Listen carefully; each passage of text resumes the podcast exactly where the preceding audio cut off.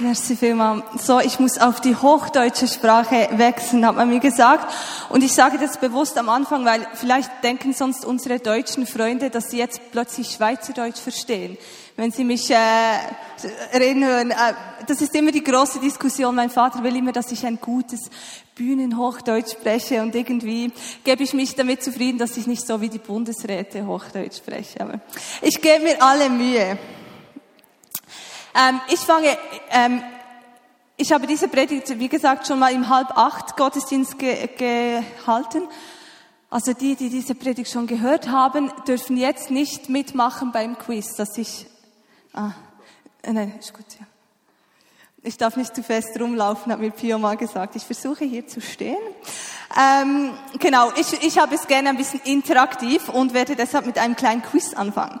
Ich ähm, möchte über, heute über eine Geschichte sprechen, die so als typische äh, Sonntagsschulgeschichte gilt. Wer hat eine Idee? Um welche Geschichte handelt es sich? Hast du gesagt, David? Hat, wer hat es gesagt? Ja, gut. Herzliche Gratulation. Der Gewinn ist ein Max Havelaar Schokoladenstange.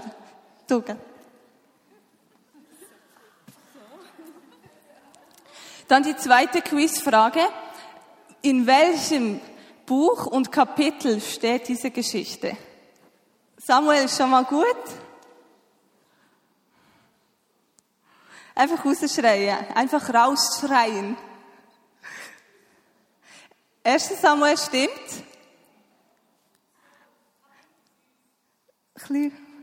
Zwölf ist nicht ganz schlecht, aber ist noch ein bisschen fast.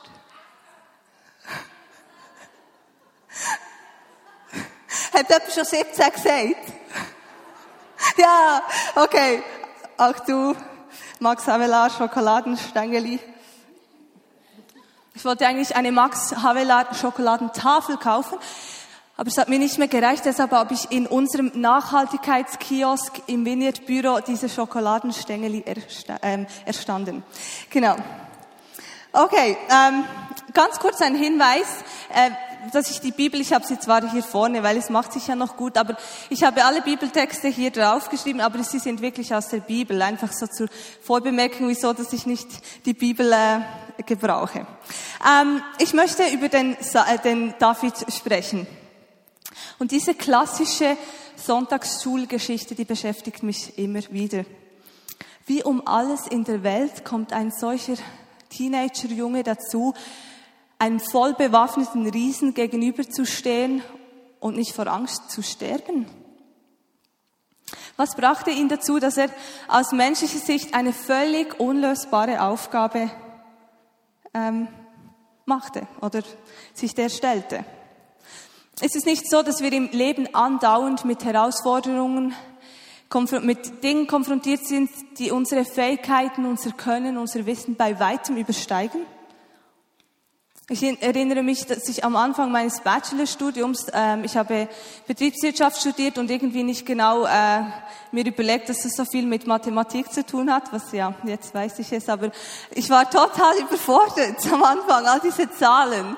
Und äh, als ich meine Bachelor- Masterarbeit geschrieben habe, es gab immer wieder diese Momente der Überforderung.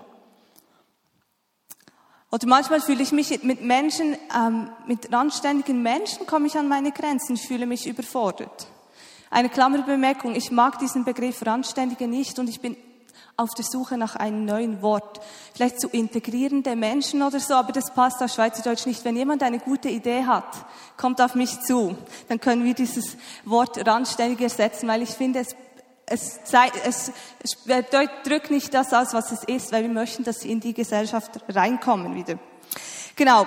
Eben, manchmal bin ich einfach überfordert mit, in, in der Begegnung mit solchen Menschen. Oder ähm, als wir im 2009 äh, nach Barcelona gingen, haben wir dort Love Barcelona Einsatz gemacht. Wir gingen jeden Tag, haben wir Wunderstuhl gemacht, Schatzsuche. Ich war nur am Anfang nur einmal überfordert. Was soll ich da gehen und äh, irgendwelche Schätze suchen oder für Menschen beten? Oder ist, wie ist es denn mit dem Aufbruch, von dem wir sprechen, von dem wir träumen? Wir träumen davon, dass wir einen Unterschied machen in dieser Stadt. Aber ist es nicht etwas, das unsere menschlichen Fähigkeiten bei weitem übersteigt?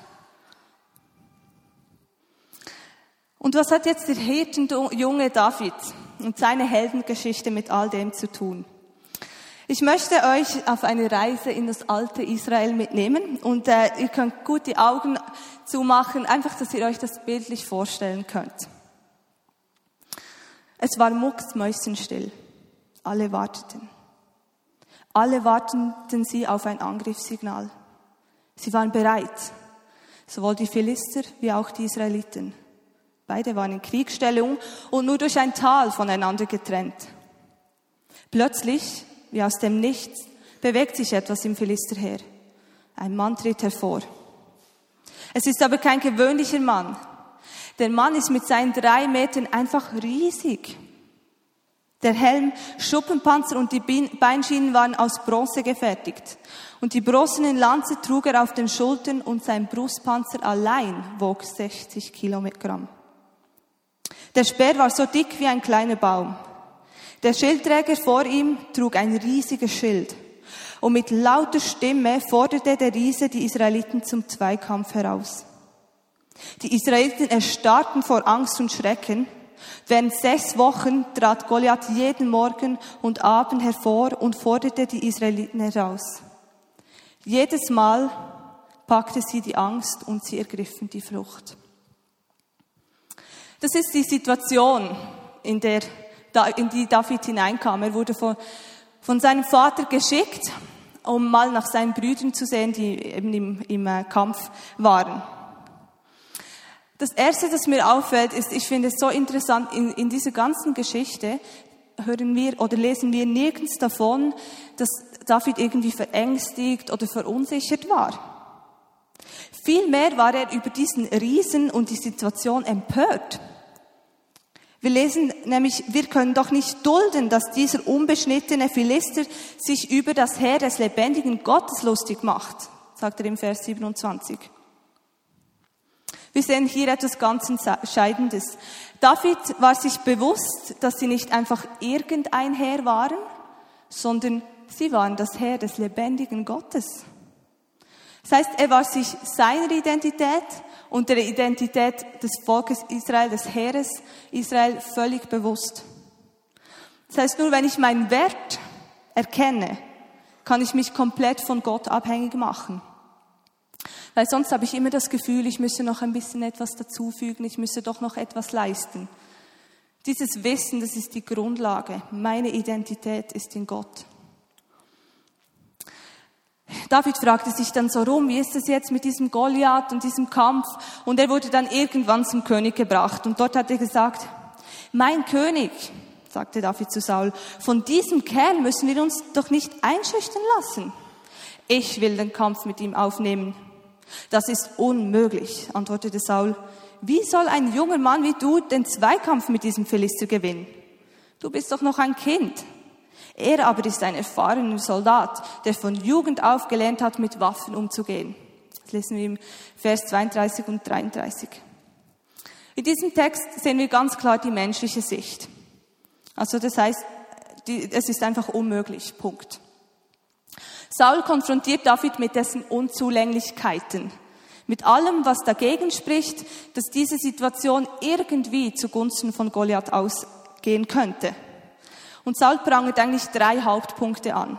Zum ersten sagt das Alter, was so viel heißt wie fehlende Erfahrung, um auf diese Situation irgendwie richtig einzugehen oder das notwendige Wissen, um diese Situation richtig einzuschätzen. Dann prangert er die mangelnde Fähigkeit an im Umgang mit Waffen. Und äh, diese Fähigkeit würdet ihr mir wahrscheinlich recht geben, dass die schon ziemlich essentiell scheint, wenn man einem Riesen äh, entgegentreten will. Und drittens die mangelnde Leistung, also die, das heißt die fehlende Kampfvorbereitung, die rechtfertigen würde, dass David irgendwie eine Chance hätte gegen diesen äh, Goliath. Nun ist es ja nicht einmal so, dass wir sagen ähm, könnten oder ja könnten, dieser Saul hat Unrecht. Wir können nicht sagen, was für ein Lügehund dieser Saul, der spricht Unwahrheiten aus. Weil es ist ja völlig wahr, was er gesagt hat. David ist jung, er war ein Teenager und außer Schafe hüten und Harfe spielen stand nicht so viel in seinem Fähigkeitsausweis. Und äh, wahrscheinlich gebt ihr mir recht, wenn ich behaupte, dass Harfen spielen und Schafe hüten nicht so viel zu einem Kampf, ein, einem erfolgreichen Kampf mit den Riesen beizutragen scheinen. Also auf den ersten Blick hatte David überhaupt nicht die Fähigkeiten, die er brauchte, für diesen Zweikampf für sich zu entscheiden. Also, soweit Saul David beurteilen konnte, hatte er völlig recht mit den Einschätzungen. Und er hatte auch recht mit seinen Einschätzungen über Goliath. Weil es stimmte, Goliath ist, war ein sehr erfahrener Kämpfer. Er hatte eine langjährige Ausbildung genossen und deshalb wusste er oder beherrschte er den Umgang mit den Waffen sicher bestens. Also es kann durchaus sein, dass ich in Situationen bin, in denen ich sagen muss, ich habe überhaupt nicht die richtige Ausbildung, ich habe überhaupt keine Ahnung, wie damit umgehen, ich fühle mich unzulänglich. Das ist möglich. Also das Problem ist nicht, dass Saul Unwahrheiten aussprach. Das Problem war, dass er seinen Blick auf das menschlich Mögliche richtete. Er richtete seine, seinen Blick auf die Unzulänglichkeiten, auf den Mangel und auf die Größe der Herausforderung. Das heißt, es ist eine Frage des Fokus. Das ist eigentlich auch der Predigtitel, den ich noch vergessen habe zu sagen. Ähm, die Frage ist, schaue ich auf meine oder auf unsere Umstände oder schaue ich nicht doch auf etwas anderes? Ich möchte euch dazu eine kleine Anekdote erzählen. Es ist eigentlich ein banales Beispiel, aber das hat mich ähm, sehr viel gelernt in diesem Zusammenhang. Ich habe meine Jüngerschaftsschule in Argentinien besucht und äh, da auf dem Einsatz habe ich auch das eine oder das andere Mal gepredigt und das hat mich eigentlich nie wirklich gestresst. Ich habe das noch gern gemacht. Aber dann ähm, war die Abschlussfeier und äh, äh, da wollten wir eine, eine Zeremonie, oder, wo man da den Abschluss bekommt und so. Und ähm, dann haben die Leiter gesagt, okay, wir bestimmen zwei Leute, die für einen Verantwortungsbereich die Verantwortung haben. Eine Person für das Essen, die Verpflegung und die andere Person für die Dekoration des Festsaales. Nun muss ich vielleicht vorausschicken, dass schon das Wort dekorieren bei mir irgendwie Nervosität hervorruft weil ähm, also ich, ich, ich meine, ich richte mein Zimmer schon gerne schön ein. Ich mag auch sehr gerne, wenn andere dekorieren. Aber ich selber einen Festsaal zu, ähm, zu dekorieren, das übersteigt meine Möglichkeiten bei weitem. Das ist auch meistens das Erste, was ich, äh, was ich äh, jemand suche, wenn ich ein Event organisiere. Ich mache die Dekoration, weil ich das einfach, das ist mir ein Gräuel. Also, und wie ihr jetzt euch natürlich vorstellen könnt, wurde genau ich dazu bestimmt, die Dekoration für den Festsaal zu organisieren. Ich fühlte mich total überfordert. Und da war auch eine Person, die mir dabei helfen sollte und die, die hätte das viel besser gekonnt. Sie, ich glaube, sie hätte es auch sehr gerne gemacht und ich, ich habe mich da verglichen und gedacht, nein, also die könnte das viel besser. Also das Einzige, was mir übrig geblieben ist, äh, ist zum Herr zu gehen und sagen, okay, ich bin überfordert, hilf mir. Und äh, dann hatte ich so eine göttliche Idee. Ich sage göttliche Idee nicht, weil sie jetzt so super toll war, sondern weil sie von Gott äh, kommen musste. Weil sie war so gut, die konnte nicht von mir kommen, weil ich eben keine Ahnung habe vom Dekorin. Und, ähm, und sie waren alle so begeistert von dieser Deko und sie war so toll und das hat mir einfach gezeigt, es kommt auf den Fokus an. Richte ich jetzt meinen Blick auf das, was ich kann, vielleicht meine Erfahrung, die ich eben nicht gehabt habe im Dekorin, oder ähm, schaue ich auf Gott und sage, okay Herr, ich brauche dich. Ein kleines banales Beispiel, das mir sehr viel gelernt hat. Lesen wir weiter in Vers 34 und 36. Doch David ließ nicht locker. Als ich die Schafe und Ziegen meines Vaters hütete, kam es immer wieder vor, dass ein Löwe oder ein Bär die Herde überfiel ein Schaf packte und es wegschleppen wollte. Dann lief ich ihm nach, schlug auf ihn ein und riss ihm seine Beute aus dem Maul. Stürzte sich dann wütend auf mich, packte ich ihn an der Mähne oder am Fell und schlug ihn tot. So habe ich mehrere Löwen und Bären erschlagen und diesem Philister soll es nicht anders ergehen. Denn er hat sich über das Heer des lebendigen Gottes lustig gemacht. Aha, also doch eine Leistung, oder? Das ist ja krass. Wer von euch kann hat, äh, hat schon mal einen Bären oder einen Löwen erschlagen. Ich jedenfalls nicht. Also hat David doch doch irgendwie eine gewisse Erfahrung, die er vorweisen kann, irgendetwas, das ihn ein bisschen, ja, auf das er sich ein bisschen verlassen kann im Kampf gegen diesen Riesen. Ist das so? Im anschließenden Vers 37 lesen wir, der Herr, der mich aus den Klauen von Löwen und Bären gerettet hat, der wird mich auch von diesem Philister beschützen. Das heißt, für David war glasklar, dass es sich nicht um sein Können oder seine Leistung, ähm, dass es nicht um das ging, sondern dass der Herr ihm den Sieg über den Löwen und, oder über die Löwen und die Bären geschenkt hat. Er hat schon in den vergangenen Situationen seinen Fokus trainiert. Das heißt, er bildete sich nichts ein auf sein Können, seine Leistung, sondern er war sich völlig bewusst, dass es um Gott ging. Was mich wahnsinnig an David beeindruckt, ist, dass er sofort den ähm, Schluss zog, wenn Gott mich äh, vom Löwen und vom Bären beschützt hat, dann wird er mich auch auf jeden Fall auch von diesem Goliath beschützen. Ist es nicht so, dass wir oft zurückschauen und denken, ja, okay, Gott hat zwar extrem Großes in meiner Vergangenheit getan, aber diese Herausforderung, mit der ich jetzt konfrontiert bin, ist so viel größer. Also ich glaube, da reicht es nicht mehr ganz, mich einfach auf Gott zu verlassen und so. Aber für David war völlig klar, dass Gott auch mit diesem Riesen fertig werden wird. Er schloss aus den vergangenen Erfahrungen direkt auf die vor ihm liegende Situation und war davon ermutigt. Nun, nachdem Saul eingewilligt hatte, es brauchte schon ein bisschen Überzeugungsarbeit, aber er sagte dann, okay, du kannst diesem Riesen entgegentreten, aber du musst, musst meine Rüstung anziehen. Das heißt, äh, im, ähm, in dieser Stelle, er, er setzt äh, dem Riesen sogar, äh, dem, nicht dem Riesen, dem David sogar eigenhändig seine eigene Rüstung auf. Saul wollte David unbedingt in diese Rüstung zwängen, weil er eine gewisse menschliche Absicherung wollte für David, die, die dem David Schutz bietet. Aber David konnte sich in diese Rüstung kaum bewegen, weil er war sich überhaupt nicht gewohnt, eine Rüstung zu tragen.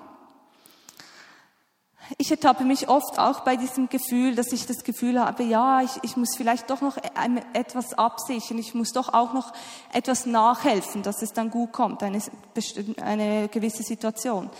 David hätte ja auch sagen können, ja, okay, vielleicht ich kann nicht die ganze Rüstung tragen, aber ich könnte zum Beispiel ein Schwert nehmen oder ich könnte vielleicht den Helm äh, noch nehmen.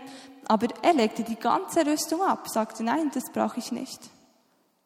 Er wollte nichts Menschliches, um sich abzusichern. Er warf sein ganzes Vertrauen auf den Herrn. Er zog also diese Rüstung wieder aus und es heißt im Vers 40, stattdessen nahm er seinen Hirtenstock und seine Steinschleuder, holte fünf flache Kieselsteine aus einem Bach und steckte sie in seine Hirtentasche. Mit Stock und Schleuder in der Hand schritt er dann auf den Riesen zu. Als nun David Goliath entgegentrat, spottete und verfluchte er ihn. Doch David antwortete folgendes. Du, Goliath, trittst gegen mich an mit Schwert, Lanze und Wurfspieß. Ich aber komme mit der Hilfe des Herrn. Es ist der Herr, der allmächtige Gott und der Gott des israelischen Heeres. Ihn hast du eben verspottet. Heute noch wird der Herr dich in meine Gewalt geben. Ich werde ihn besiegen und dir den Kopf abschlagen. Dann werfe ich die Leichen deiner Leute, der Philister, den Geien und Raubtieren zum Fraß vor. Die ganze Welt soll erfahren, dass wir Israeliten einen mächtigen Gott haben. Und alle Soldaten hier sollen sehen, dass der Herr weder Schwert noch Speer nötig hat, um uns zu retten. Er selbst führt diesen Krieg und wird auch in unsere, wird euch in unsere Gewalt geben. Das lesen wir im Vers 45 bis 47. Also ich finde schon, das sind relativ krasse Wörter, äh, die, äh, Worte, die aus einem, dem Mund eines unbewaffneten Teenager-Jungen kommen, der gerade einem drei Meter großen Riesen entgegentritt, oder? Doch David war sich so sicher, wer sein Gott ist und wie groß das er ist. Es war ihm keine Frage, dass er gewinnen würde. Er äh, rechnete nicht die Wahrscheinlichkeit aus, äh, äh was äh, eines möglichen Gew äh, Gewinns oder sagte, okay, die Chance ist 50-50, aber ich könnte es ja mal versuchen. Nein, es war völlig klar, ich gewinne diesen Kampf. Und zwar, weil ich einen großen Gott habe, weil der für mich kämpft. Also wenn jetzt Gott alles macht, äh, ist es dann so, ich kann mich zurücklehnen, chillen, Füße hochlagen und abwarten? Definitiv nicht. Denn wenn wir Davids Geschichte lesen, dann sehen wir seine dauernde Bereitschaft zum Handeln. Ich stelle mir so vor, dass er wahrscheinlich, währenddem er seine Schäfchen gehütet hat, und äh, dann hat er wahrscheinlich stundenlang mit seiner Steinschleuder geübt und Ziele versucht zu treffen. Und wahrscheinlich hatte er keine Ahnung, zu was es mal gut sein wird. Und er hatte keine Ahnung, dass Gott ihn mal, äh, dass es genau das ist, was Gott gebrauchen wird, um, um ihn den Kampf gewinnen zu lassen. Nun war es ja auch David, der sprang. Er sprang dem Löwen und dem Bären an die Gurgel. Und es war auch er, der sagte, hier bin ich, ich trete diesem Riesen entgegen. Er ließ sich nicht von mangelhafter Erfahrung auf genau diesem Gebiet abhalten. Aber er tat es auch nicht, weil er so äh, das Gefühl hatte, ja, ich bin Superman, das ist alles kein Problem für mich, ich habe ja schon Löwen und Bären erschlagen. Er wusste, es geht um Gott. Er war nicht von sich selber überzeugt, sondern er war überzeugt von seinem Gott. Und weil er wusste, dass Gott ihn gebrauchen will, das war das Entscheidende. Sein Fokus hat den Unterschied gemacht. Nun, was hat diese Geschichte nun mit mir zu tun? Es ist an mir zu entscheiden. Es ist an mir zu entscheiden, auf was ich meinen Fokus setze. Gott zwingt mich nicht, er sagt nicht, du musst jetzt mal auf mich schauen. Es ist an mir zu handeln, unabhängig wie meine Umstände aussehen, unabhängig von meinem vielleicht fehlenden Wissen und Fähigkeiten. Einfach weil ich weiß, dass Gott für mich kämpft. Zum Beispiel, eben, äh, wenn so gewisse Überforderungsanfälle kamen, als ich da alleine in meinem Zimmer nur umgeben von meinen Büchern äh, meine Masterarbeit schrieb, ähm, da habe ich bewusst die ganze Wand voll tapeziert mit Wahrheiten äh, über meinem Leben. Gott ist für mich, diese Masterarbeit kann nicht gegen mich sein und so einfach Wahrheiten aussprechen. Und ich habe das bewusst äh, hingeklebt und, und immer wieder angeschaut. Und ich habe bewusst Lieder gehört, äh, Lieder, die, die meinen Fokus auf Gott richten. Ich habe versucht, meinen Fokus zu trainieren. Oder ich habe das, das Gebet, Jesus brich mein Herz, für was dein Herz bricht, habe ich zu meinem Standardgebet gemacht. Wieso? Weil es meinen Fokus trainiert, weil es meinen Fokus auf Gott setzt und weg von mir und meinen Umständen. Ich merke, dass je mehr ich mich mit der Ungerechtigkeit in dieser Welt auseinandersetze, desto relevanter wird dieser Fokus auf Gott. Noch nicht vor allzu langer Zeit habe ich erfahren, dass es heute im Jahr 2012 27 Millionen Sklaven gibt. Ich dachte, das kann doch nicht sein. Der Sklavenhandel wurde doch abgeschafft, oder? Es gibt heute mehr Sklaven als jemals in der Geschichte zuvor. Das, war für, das ist für mich die totale Überforderung. Oder noch heute stirbt alle drei, äh, drei Sekunden ein Kind an Hunger. Das ist doch eine völlig hoffnungslose Situation. Völlig aussichtslos. Aber mit meinem Gott ist nichts unmöglich. Oder ich, ich habe ähm, in letzter Zeit ein bisschen Kontakt aufgenommen mit einer äh, Asylantenfamilie und äh, mit der Tochter vor allem. Und die haben jetzt nach drei Jahren in der Schweiz haben sie negativ bekommen und müssten eigentlich zurück in ihre Heimat, wo sie Schreckliches erlebt haben und wo sie vor dem absoluten Nichts stehen würden. Die Eltern haben beides physische und psychische Probleme und die, die, Tochter muss sich um die Eltern und um ihre eigene Tochter kümmern und es ist einfach eine völlig, völlig hoffnungslose Situation. Wenn ich menschlich, wenn ich das menschlich schaue, dann muss ich mich entscheiden. Ja, menschlich gesehen sieht das alles völlig unmöglich und hoffnungslos aus, aber ich habe einen großen Gott. Und auf diesen Gott will ich schauen. Ich bin auch überzeugt, dass dieser Fokus auf Gott eine so extrem relevante Grundlage ist, wenn wir von diesem Aufbruch sprechen. Wir sprechen immer wieder von diesem Aufbruch, der Menschen zu Gott und in die Gemeinschaft zieht und der Auswirkungen hat auf die Gesellschaft und über Generationen hinweg ein Erbe hinterlässt. Aber das ist ja etwas, das unsere äh, Fähigkeiten so übersteigt. Da brauchen wir den richtigen Fokus. Wir brauchen den richtigen Fokus, wenn wir uns für Gottes Gegenwart öffnen. Wenn wir in dieser Stadt einen Unterschied machen wollen, wenn wir den Armen dienen wollen und, und mit uns um Menschen kümmern wollen, denen es nicht gut geht. Weil auf unsere Möglichkeiten zu schauen, das entmutigt relativ schnell. Aber auf Gottes Möglichkeiten zu setzen, das setzt frei. Es ist der Fokus auf Gottes Größe und auf das, was er tun wird und meine Bereitschaft zu handeln, unabhängig meiner Umstände, unabhängig der menschlichen Umstände, welches Gottes Wirken auf unglaubliche Art und Weise sichtbar machen wird. Davon bin ich felsenfest überzeugt und ich freue mich darauf, noch viel mehr von diesem Wirken zu sehen. Amen. Ich würde